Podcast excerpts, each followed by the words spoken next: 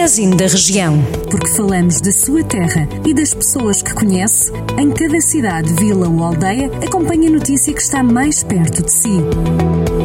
Magazine da Região. Os autocarros do MOVE, Sistema de Transportes Públicos do Conselho de Viseu, não são limpos durante o dia nem são desinfetados.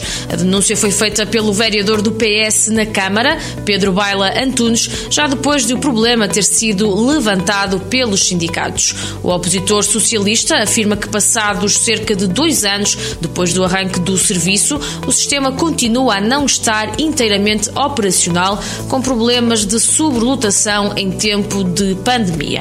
Em resposta, a Câmara de Viseu desmente as acusações do PS e assegura que a empresa Berrelhas passa a informação ao Executivo de que tudo está a ser cumprido.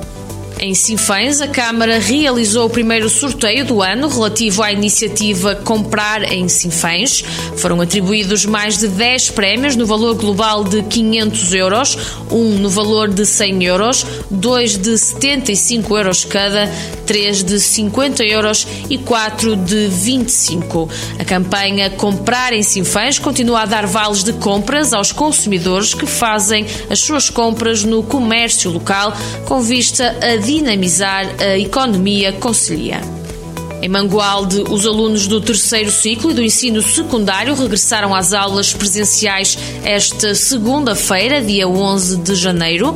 A decisão foi tomada no último domingo, dia 10 de janeiro, pelas autoridades de saúde, tendo ainda em conta a intenção do governo de manter as escolas abertas no novo confinamento que entrará em vigor esta semana por causa do aumento dos casos da Covid-19.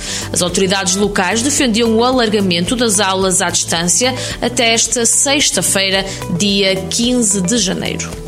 Em Santa Combadão, um homem de 62 anos foi identificado pela GNR por suspeita de furto, nomeadamente a um trator. Segundo a Força Policial, o suspeito, que já tinha antecedentes criminais, roubou materiais agrícolas numa residência onde fez o assalto.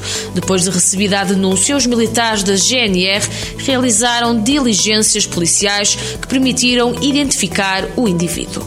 O suspeito foi constituído arguído, sendo que os factos foram comunicados ao Tribunal de Santa Combadão. Estas e outras notícias que pode ler na íntegra em jornaldocentro.pt. Jornal do Centro, a rádio que liga a região.